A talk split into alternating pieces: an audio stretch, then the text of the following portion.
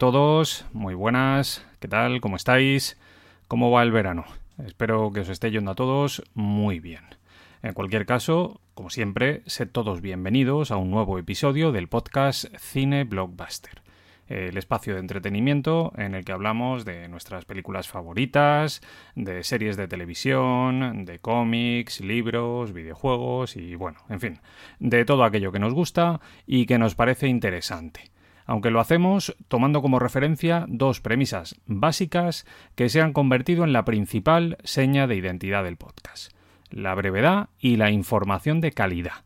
Esto es lo que ofrecemos y esto es precisamente lo que nos diferencia de otros podcasts. Por eso hoy os traigo una de nuestras cápsulas de cine blockbuster, es decir, uno de nuestros episodios breves en el que, de manera aún más reducida de lo habitual, abordamos un tema de interés relacionado con el mundo audiovisual. En esta ocasión, con un programa dedicado a una de las series de televisión más potentes de toda la historia, un clásico del género de acción y el espionaje que se ha convertido en uno de los grandes referentes de la ficción televisiva. Me refiero, por supuesto, a la serie 24 el programa en el que Kiefer Sutherland interpretó el papel del mítico Jack Bauer.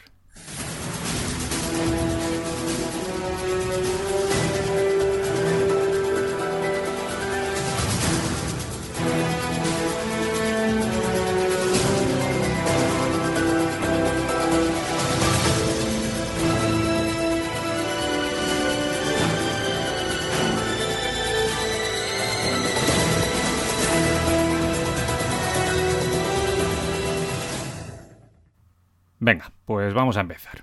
Y para hablar de 24, lo primero que debemos saber es que los cerebros detrás de esta icónica serie son Joel Surnow y Robert Cochran dos afanados productores estadounidenses con una amplísima experiencia en televisión que a finales de los años 90 consiguieron un enorme éxito gracias a la serie Nikita un programa televisivo que venía a ser una versión de la historia que ya nos habían contado unos años antes en la película francesa homónima, en Nikita, que fue dirigida por Luc Besson y que incluso tuvo un remake estadounidense en cines. El éxito de Nikita animó a Surnow y a Cochran a poner en marcha otro proyecto que siguiese una línea similar, es decir, una serie de acción y espionaje. Y así surgió la idea de hacer 24, un programa que tomaba como punto de partida una premisa muy original y muy arriesgada. La idea era hacer una serie que contara con temporadas largas, de 24 episodios, de una hora de duración cada uno de ellos, y en la que veríamos una serie de eventos que transcurrirían en tiempo real a lo largo de un único día, es decir, en 24 horas. De ahí el título de la serie. Para poner en marcha este proyecto, que vio la luz en 2001, Surnow y Cochran produjeron un episodio piloto que costó 4 millones de dólares y que fue adquirido inmediatamente por Fox, que quedó fascinada con la idea y que se propuso lanzar una serie por todo lo alto.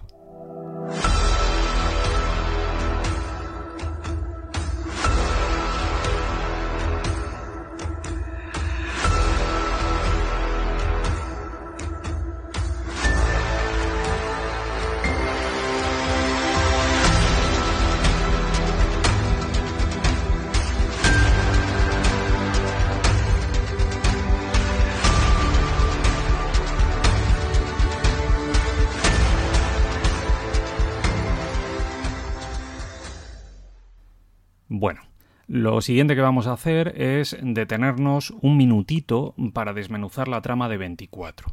Aunque, bueno, tal y como suele ocurrir en estos casos, en las cápsulas veraniegas, lo voy a hacer de una manera bastante superficial, sin entrar de manera muy específica en detalles concretos de la historia y desde luego sin hacer grandes spoilers, que no quiero que el programa se me haga demasiado largo.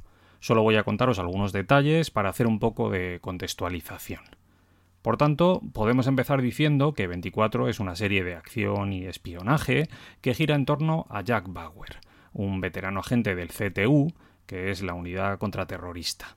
A lo largo de las diferentes temporadas vemos como Bauer trata de proteger Estados Unidos de diferentes ataques terroristas que cada vez son más peligrosos y enrevesados. La estructura de la serie es básicamente siempre la misma. En cada temporada vemos como Bauer trata de detener algún ataque terrorista al tiempo que lidia con los problemas de su vida personal aunque también vemos cómo los villanos tratan de llevar a cabo sus planes y cómo los miembros del equipo del CTU tratan de evitarlo. Este es el patrón clásico.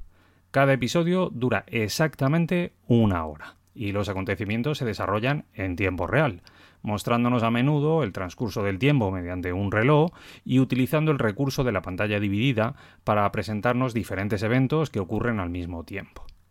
A lo largo de las diferentes temporadas vemos sucesos de todo tipo intentos de asesinato de altas personalidades del gobierno estadounidense, secuestro de familiares de Bauer, ataques con bombas atómicas, virus, gases venenosos e incluso drones asesinos.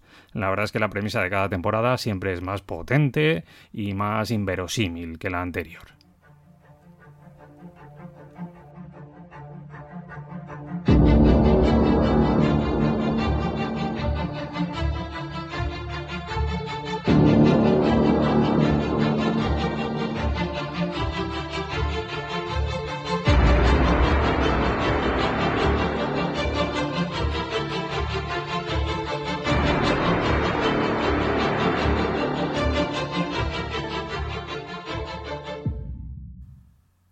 Respecto al equipo técnico que se encargó de sacar adelante la serie, habría que destacar a los productores Joel Surnow y Robert Cochran, de los que os he hablado antes y que ejercieron como creadores. También al compositor Sin Collery, que se encargó de la música. Con respecto al reparto, bueno, pues evidentemente el gran protagonista de la serie es Kiefer Sutherland actor británico, hijo en la vida real del mítico Donald Sutherland, que tiene en su currículum películas estupendas como Cuenta conmigo, Jóvenes ocultos, Arma joven, Línea mortal, Algunos hombres buenos, Tiempo de matar, Dark City o la serie de televisión Sucesor designado. Aunque, lógicamente, su gran papel siempre será este, el de Jack Bauer. Junto a Sutherland también teníamos en el reparto rostros conocidos que fueron apareciendo en diferentes momentos a lo largo de las nueve temporadas, como los de Lisa Cuthbert, Marilyn Rackscoop, Dennis Heisberg, Sarah Clark, Carlos Bernard, James Morrison o Cherry Jones.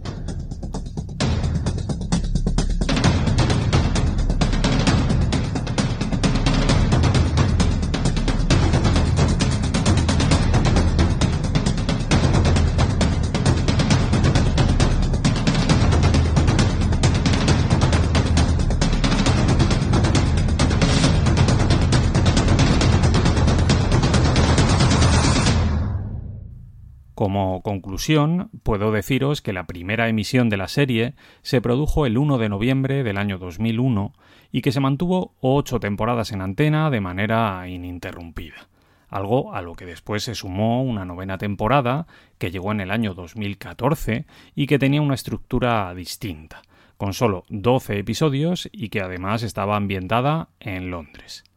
Además, entre la temporada 6 y la 7 se lanzó una película para televisión de dos horas de duración que también transcurría en tiempo real y que se llamó 24 Redención. También puedo deciros que el éxito de la serie fue sencillamente apabullante. Y no solo en audiencia, ¿eh? donde llegó a cosechar unas cifras realmente espectaculares, con más de 13 millones de espectadores de media en las temporadas 5 y 6, en su momento más álgido. También recibió estupendas críticas y llegó incluso a ganar multitud de premios, entre ellos varios Emmys, Globos de Oro, NTV Awards o People Choice. Además de eso, también habría que comentar, a modo de anécdota, que la serie tuvo dos versiones fuera de Estados Unidos. Una rodada en la India entre el 2013 y el 2016 y otra en Japón, que se estrenó en 2020.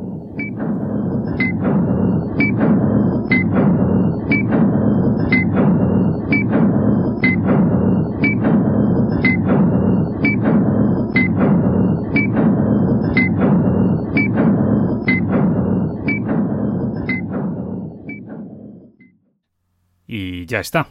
Por mi parte, nada más. Con esto me despido.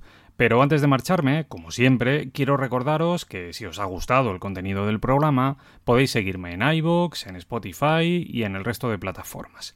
También en redes sociales a través de Twitter y de Instagram. Nos vemos muy pronto amigos. Un abrazo muy fuerte para todos. Que paséis un feliz verano.